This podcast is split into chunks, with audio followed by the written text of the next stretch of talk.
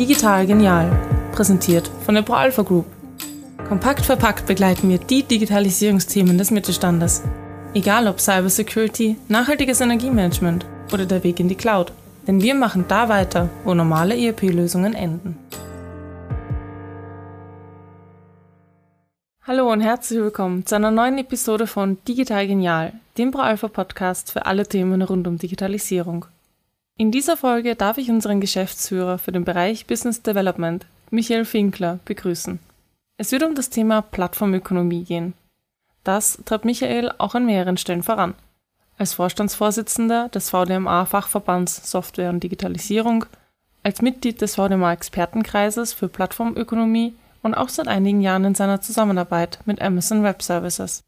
Beim VDMA Maschinenbaugipfel 2022 in Berlin wird er das Thema außerdem mit seinem Keynote-Vortrag Digitale Mehrwertdienste und Business Transformation behandeln. Warum Plattformökonomie von so großer Bedeutung ist, wie es die Zukunft der Produktion verändert und warum sich jedes Unternehmen darauf vorbereiten sollte, all das erfahren wir gleich. Hallo Michael, willkommen bei uns im Podcast. Hallo Jessica, freue mich. Ich freue mich auch, dass ich dich hier begrüßen darf und ein bisschen mit dir plaudern kann. Das Thema unserer heutigen Podcast-Episode ist ja Plattformökonomie. Und lassen Sie doch am besten gleich in die Basics springen. Was genau ist Plattformökonomie? Was verstehen wir darunter und welche Chancen bietet sie uns? Ja, vielen Dank. Ja, Plattformökonomie ist äh, ein Thema, das uns in den kommenden Jahren massiv beschäftigen wird und uns auch bisher schon beschäftigt hat. Für viele ist äh, dieser Begriff kaum definiert. Also im weitesten Sinne kann man darunter alle internetbasierten Geschäftsmodelle äh, verstehen.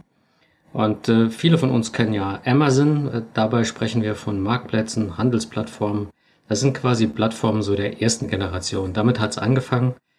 Die zweite Generation äh, sind sogenannte äh, Sharing-Geschäftsmodelle. Man kennt das von Uber. Aber wir sind in der Zwischenzeit bei der dritten Generation und über die wollen wir heute ein bisschen intensiver sprechen. Plattform der dritten Generation versuchen wir datengetriebene Geschäftsmodelle abzubilden, im Wesentlichen in der Industrie. Und äh, es gibt sogar schon Plattformen der vierten Generation. Darunter verstehen wir Plattformen, die stärker durch KI und APIs, das heißt standardisierte Schnittstellen, ähm, geprägt sind, bei denen Applikationen sich untereinander unterhalten, also der Mensch nicht mehr der Hauptakteur dabei äh, darstellt. Ja, und es geht im Wesentlichen, wenn man über diese B2B-Plattformen spricht, datengetriebene Geschäftsmodelle, darum, äh, digitale Mehrwertdienste abzubilden. Den Begriff verwende ich heute noch ein paar Male. Digitale Mehrwertdienste sind ähm, Geschäftsmodelle, wo man versucht, mit Daten äh, Mehrwerte für den Kunden zu schaffen und diese Daten und diese Mehrwerte monetarisiert oder aber auch nicht monetarisiert. Und was bei Plattformen ja typisch ist, ähm, es gibt in der Regel auch viele Partner. Das heißt, wir reden da auch äh, von Ökosystemen. Äh, mehrere Partner, verschiedene Player auf der Plattform versuchen für den Kunden den größtmöglichen Nutzen zu erzielen. Und wir reden auch hier bei diesen Plattformen von Netzwerkeffekten. Das heißt, äh, sie sind teilweise sehr, sehr schnell wachsend. Je mehr Angebot da ist, je mehr Lieferanten, umso mehr Kunden, je mehr Kunden, umso mehr Lieferanten, und äh, so äh, entsteht ein Netzwerkeffekt fast wie ein kleiner Tornado. Und das hat dazu geführt, dass viele Plattformen heute am Markt so groß geworden sind. Ja, und große Datenmengen auf diesen Plattformen bieten natürlich auch Potenzial für, für weitere digitale Services, die dann angeboten werden können. Ähm, die Chancen für die Plattformökonomie, Jessica, du hast danach gefragt. Die Chance ist tatsächlich, dass es uns gelingt, mit den Plattformen die Ablösung des klassischen Produktgeschäftes zu betreiben. Also weg von der Hardware hin zu Product as a Service, hin zu datengetriebenen Services. Und das geht nicht ohne Plattform. Dafür braucht man Plattform als Vehikel. Also die Plattform selbst ist nicht das Entscheidende. Sie ist nur quasi das äh, Fahrwerk, auf dem alle äh, digitalen Services in der Zukunft abgebildet werden oder auch heute schon abgebildet werden. Und um mal so ein klein, kleines Beispiel zu bringen, was in der Industrie eigentlich digitale Mehrwertdienste sind. Dazu gehört beispielsweise, dass man mit Services, nehmen wir mal einen Maschinenanlagenbauer, in der Lage ist, äh, den Ressourceneinsatz zu optimieren. Heute wird die Maschine hingestellt und dem Kunden überlassen. Dafür zu sorgen in der Zukunft wird der Anbieter der Maschine mit dafür sorgen, dass der Ressourceneinsatz optimiert wird, dass ein besserer Output erzielt wird. Trumpf, ein Kooperationspartner, äh, ist gerade dabei, sich nur noch bezahlen zu lassen nach Gutstückfertigung. Das ist so ein typisches Product as a Services. Der Kunde kauft nicht mehr die Maschine, sondern er kauft einen Service. In dem Fall sind das Gutstück oder Kubikmeter Druckluft. Äh, was dazu auch gehört, ist ein wesentlich verbesserter After Sales und Maintenance, Services in der Summe. Und natürlich, wenn man auf den Maschinenbau zielt, beispielsweise eine äh, flexiblere Nutzung. Also, das bedeutet, wenn man das Ganze betrachtet, ist Plattformökonomie zwar ein Begriff, aber es geht mehr um digitale Services, die man den Kunden angedeihen lässt, um hohe Kundenzentrierung. Und das setzt vieles voraus. Das verändert unsere Wirtschaft massiv, verändert auch die Unternehmen in ihren Fundamenten, in ihrer Strategie, in ihren Geschäftsmodellen, in ihrer Struktur, Kultur und ganz, ganz stark auch Prozesse. Und da spielen die ERP-Systeme natürlich auch eine entscheidende Rolle. Äh, es ist die digitale Wirtschaft der Zukunft, also unsere zukünftigen Märkte. Also insofern Plattformökonomie ein Überbegriff für digitale Geschäftsmodelle, die im Internet ablaufen. Plattformen sind nur das Vehikel, äh, um dies alles gewährleisten zu können.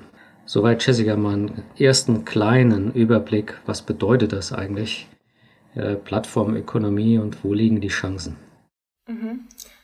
Also das klassische Produktgeschäft, so wie wir das heute jetzt eigentlich kennen, wird es in dieser Form irgendwann eigentlich gar nicht mehr geben. Man sagt ja auch immer, digitale Plattformen sind der Grundbaustein für die Produktion der Zukunft. Kannst du da vielleicht noch mal kurz darauf eingehen, warum genau das so ist? Ja, also man, man darf sicherlich nicht alles so sehr absolut sehen, denn es hängt immer von der Art des Unternehmens und der Art der Produkte ab, die man anbietet. Nehme ich einen Komponentenhersteller, der sein Produkt nicht digitalisieren kann, äh, für den ändert sich weniger als für den klassischen Maschinenbauer oder den Elektronikhersteller, der seine Produkte hoch digitalisieren kann und innerhalb von Wertschöpfungsnetzwerken auch integrieren kann. Aber grundsätzlich äh, ändert sich für alle der Markt und die Plattformen werden der Weg sein auch zum Kunden.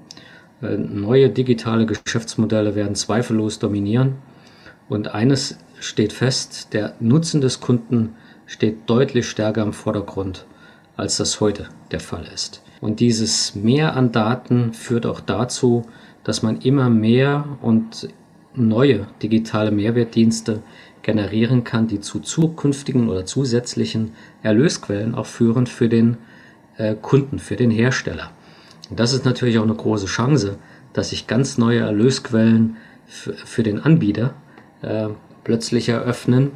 Die müssen natürlich erarbeitet werden und äh, daraufhin muss man arbeiten, um dies hinzubekommen. Äh, eine andere Sache ist natürlich, dass dadurch, dass man den Kunden über diese Plattform bedient, mit seinen Daten arbeitet, auch eine deutlich höhere Kundenbindung entsteht. Äh, denn der Kunde steht im, im Vordergrund, er ist äh, quasi integriert. Man arbeitet mit seinen Daten, man kümmert sich permanent darum und dadurch ist die Kundenbindung auch natürlich deutlich höher, als das äh, heute der Fall ist. Customer Centricity ist also sozusagen das oberste Ziel, das ich erreichen möchte. Kannst du uns noch ein bisschen mehr sagen, welche Fragen ich mir als Unternehmen jetzt stellen müsste, um den Einstieg auch wirklich erfolgreich zu meistern? Ja, äh, ich bin ja auch Vorstandsvorsitzender beim VDMA, dort beim größten Fachverband Software und Digitalisierung. Und äh, wir haben eine Studie in Auftrag gegeben durch äh, McKinsey. Und äh, diese, diese Studie ist wirklich lesenswert. Sie müsste eigentlich zur Pflichtlektüre eines jeden Unternehmensführers gehören. Und dort ist diese ähm, Vorgehensweise sehr genau beschrieben. Äh, aber was in jedem Fall ähm, ein Unternehmen leisten muss, es muss zuerst mal eine digitale Vision für sich erstellen. Äh, das heißt mal in die Zukunft schauen und sagen, wie sieht denn mein Markt in der Zukunft aus? Ja, und auf Basis dieser digitalen Version äh, auch eine digitale Strategie und die fest verankert in der Unternehmensstrategie. Und welche Fragen sollte sie stellen? Ich habe es gerade eben schon gesagt. Wie sieht mein Markt in der Zukunft aus, meine Branche im Wesentlichen, in fünf, aber auch in zehn Jahren? Werden dort wirklich noch Produkte verkauft? In welchem Umfang? Man hat ja ein breites Produktspektrum. Welche Kunden oder welche Produkte sind besonders davon betroffen? Und inwiefern dominieren dort die digitalen Mehrwertdienste, die digitalen Services aus der heutigen Sicht heraus? Eine ganz wesentliche weitere Frage ist, wer sind die Player auf meinem Markt? Sind es eventuell die Hyperscaler, also die großen äh, Amazon Web Services, äh, Google oder Microsoft? Sind es die großen Marktführer? Dort arbeiten dann meistens die großen Hyperscaler mit. Sind es unter Umständen Konzerne in dem Umfeld, die vielleicht in einer ganz anderen Branche heute sind, aber die die Fähigkeiten haben, äh, solche Plattformen aufzubauen? Oder sind es vielleicht aus benachbarten Branchen heraus Startups, äh, kleine Unternehmen, die ja durchschaut haben, wie digitale Geschäftsmodelle laufen? Und dann muss man sich die Frage stellen, wie müssen meine Produkte in der Zukunft aussehen, um bei diesem Spiel mitzuspielen und welche digitalen Geschäftsmodelle will ich denn anbieten? Dann die nächste Frage, die sich da anschließt, ist, welche Plattformstrategie wähle ich? Das heißt, will ich mich exklusiv an eine Plattform binden äh, oder an mehrere oder möchte ich komplett unabhängig sein und setze dort sehr stark auf Standards, so dass ich nicht in der Abhängigkeit einer Plattform gerate. Und auch ein ganz wesentlicher Punkt, weil Plattformen immer nach dem exklusiven Kundenzugang streben. Man möchte nicht, dass man äh, selbst noch Kundenzugang hat. Heißt, wie, wie kann ich meinen heutigen exklusiven Kundenzugang verteidigen gegenüber Wettbewerbern, die mit Plattformen arbeiten? Ja, und äh, wir sind ja auch ERP-Anbieter oder auch Anbieter von Business-Applikationen. Äh, natürlich müssen auch die Hausaufgaben im eigenen Unternehmen gemacht werden. Äh, die eigenen Systeme, IT-Systeme, ERP-Systeme, MES-Systeme, Finanzbuchhaltungssysteme, äh, finanzielle Planungssysteme und alles, was man so hat äh, im Einsatz, muss auf einen ordentlichen Zustand gebracht werden, möglichst aktualisiert. Die Organisation muss optimiert werden. Die, an den Daten muss gearbeitet werden. All diese ganzen Anforderungen kann man nur abbilden, wenn das IT-spezifische und organisationsspezifische Fundament auf einem ordentlichen Stand ist. Soweit. Also ist da sehr viel zu tun, aber die entscheidende Frage, die sich jedes Unternehmen stellen muss, wie sieht denn voraussichtlich mein Markt in den nächsten fünf und zehn Jahren aus? Und da sollte man wirklich mal alles vergessen, was man heute so vor Augen hat. Die Märkte werden sich ändern. Man sieht das heute äh, eindeutig, Beweise sind da. Man sollte sich also nicht vorgaukeln, in meinem Markt ändert sich nichts, er wird sich verändern. So haben Unternehmen eine ganz schöne Checkliste abzuarbeiten. Absolut. Das ist eine Herkulesaufgabe, die man nicht unterschätzen mhm. darf. Was sind so die größten Herausforderungen, die bei dem Thema auf mich als Unternehmen zukommen können? Ja, ich habe es schon gesagt, es ist tatsächlich eine Herkulesaufgabe, weil man an das Fundament des Unternehmens rangeht. Die Strukturen ändern sich, die Kultur muss sich ändern, die Geschäftsmodelle muss sich ändern, die Kundenzentrierung muss sich ändern, vor allen Dingen auch die Produkte müssen sich ändern. Die müssen unter Umständen ganz anders ausgelegt sein, um möglichst wenig Wartung betreiben zu müssen draußen. Sie müssen hoch digitalisiert werden. Das sind tatsächlich große Herausforderungen. Und äh, was McKinsey mit uns gemeinsam festgestellt hat, äh, es muss eine strategische Relevanz auch vorhanden sein in den Unternehmen bezüglich dieser digitalen Mehrwertdienste. Es gibt immer noch viele Unternehmen, die glauben nicht an diese Entwicklung oder haben sie noch nicht richtig verstanden. Ich arbeite ja sehr viel mit so Top-Unternehmen wie Feste oder Trumpf zusammen, auch beim VDMA, die haben das verstanden. Die sind auch voll in der Realisierung drin. Bei Trumpf das größte Transformationsprojekt ist genau dieses Projekt äh, hin zu neuen digitalen Geschäftsmodellen. Also man muss natürlich auch mehr so eine Data-Driven Company werden. Man muss schon verstehen, dass äh, die Daten das Gold sind und vielleicht die künstliche Intelligenz dann der Motor, um mit den Daten zu arbeiten. Der Fokus muss wirklich auf den Markt ausgerichtet sein und auf die Produkte und nicht auf die Produktionsautomatisierung. Dort haben wir genug Zeit verloren und Geld verschwendet mit Industrie 4.0 in den letzten Jahren und haben leider so gut wie keinen Produktionsfortschritt gebracht. Dazu werde ich auch einen Vortrag halten beim äh, Maschinenbaugipfel der Maschinenanlagenbauer in Berlin äh, Ende des Jahres wo wir genau dies dann nochmal deutlich herausstellen. Ja, und äh, ein ganz schwerer Schritt ist sicherlich diesen kulturellen Wandel im Unternehmen dann auch durchzuführen, Kompetenzen aufbauen, die Akzeptanz der Mitarbeiter zu gewinnen. Da geht man am besten hin, und begleite das Ganze durch ein Change Management. Wenn man nichts tut, ist man verloren. Man muss sich diesen Herausforderungen stellen und man sollte das möglichst schnell tun und nicht abwarten, bis das Kind in den Brunnen gefallen ist. Also insofern lohnt es, diese großen Herausforderungen anzugehen. Letztendlich geht es um, um das Überleben äh, der Industrieunternehmen in Europa. So ein kultureller Wandel passiert natürlich nicht einfach von heute auf morgen. Mich würde jetzt interessieren, wie sieht denn hier aktuell der Status quo aus? Also wie ist der aktuelle Stand in Deutschland und in Europa, gerade in Bezug auch auf den Mittelstand? Ja, gerne. Ja, also wenn man genau hinschaut, muss man sagen, äh, Europa hat das Thema Plattformen, Plattformtechnologien äh, völlig verschlafen.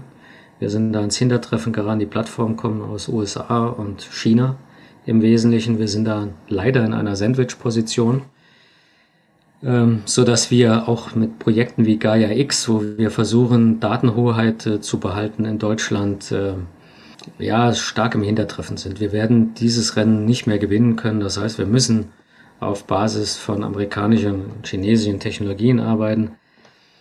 Und wir haben mit Industrie 4.0 tatsächlich, äh, ist zwar gut gemeint, aber ganz schlecht gemacht. Wir haben viel Zeit und Geld investiert in die Produktionsautomatisierung und zwar ohne Produktivitätsfortschritte wirklich zu erzielen. Also auch das hat McKinsey analysiert und man kann es an Zahlen des Statistischen Bundesamtes ablesen.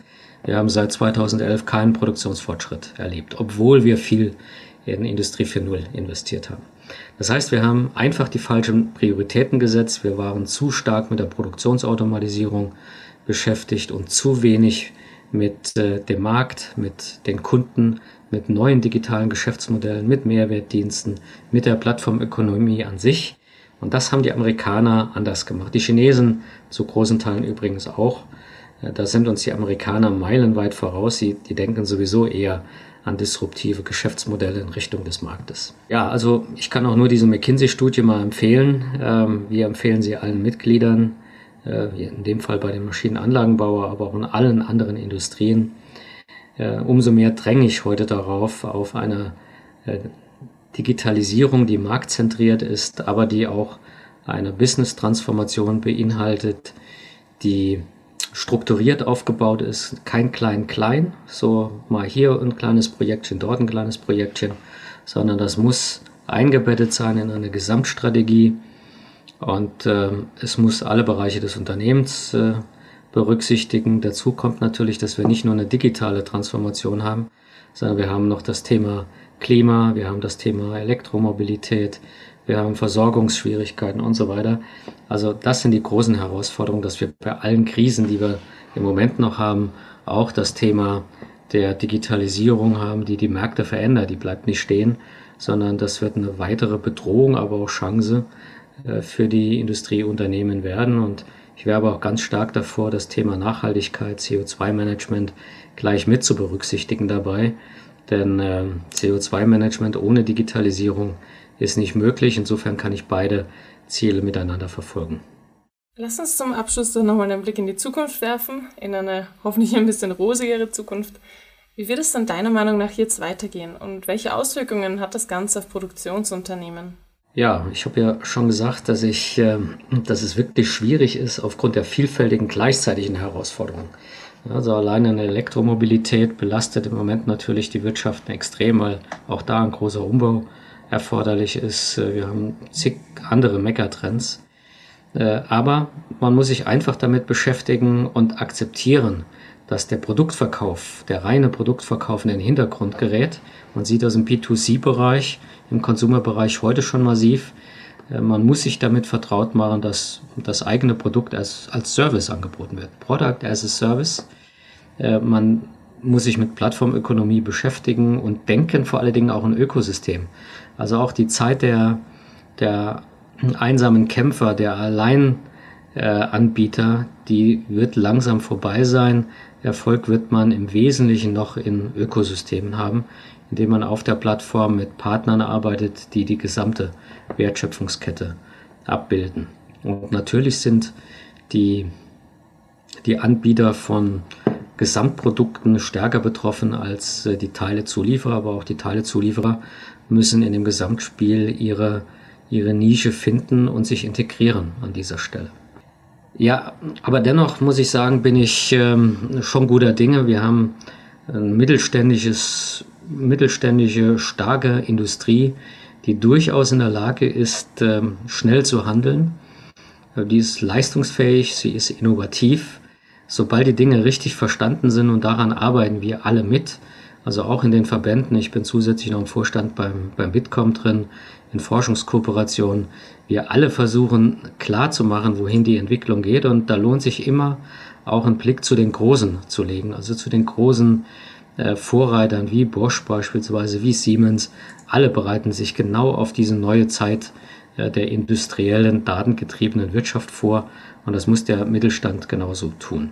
Die Empfehlung aus meiner Sicht ist, ähm, die Hausaufgaben zu erledigen. Also neben der Kür gibt es auch die Pflicht, heißt ähm, die horizontale und vertikale Integration in den Prozessen voranzutreiben also IT-Prozesse über die Unternehmensgrenzen hinweg abzubilden, soweit das notwendig und möglich ist, den Automatisierungsgrad vor allem in den administrativen Prozessen zu erhöhen.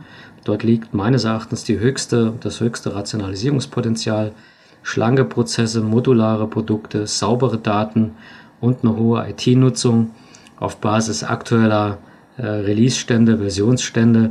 Also auch da muss man wirklich rein investieren, sich die Zeit nehmen, und äh, den eigenen Laden in Ordnung zu bringen.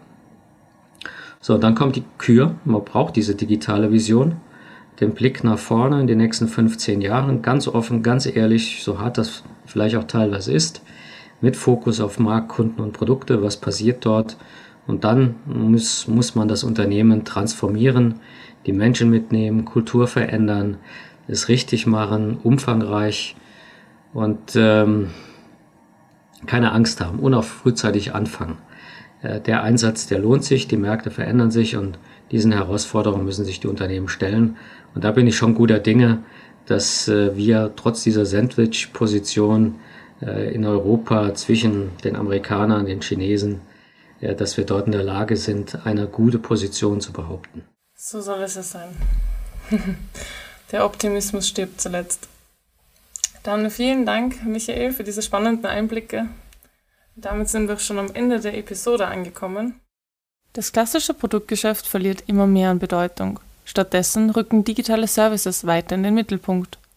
Wo steht meine Branche in fünf bis zehn Jahren? Und wie wird sich mein Markt verändern? Das sind Fragen, die jedes Unternehmen unbedingt für sich beantworten sollte, denn es wird höchste Zeit, das Ruder rumzureißen. Weg vom reinen Fokus auf die Produktionsautomatisierung und hin zum Fokus auf den Markt, die Kunden, auf neue Geschäftsmodelle und eben die Plattformökonomie. Wenn Sie mehr darüber erfahren möchten, wie Sie die Kundenzentrierung als Chance für den digitalen Durchbruch nutzen können, dann schauen Sie am besten auf proalpha.com/podcast vorbei. Wir verlinken Ihnen die Studie von McKinsey und dem VDMA in der Podcast-Beschreibung. Vielen Dank, dass Sie wieder mit dabei waren und uns zugehört haben. Ich freue mich schon darauf, Sie auch in unserer nächsten Episode wieder begrüßen zu dürfen. Bis bald!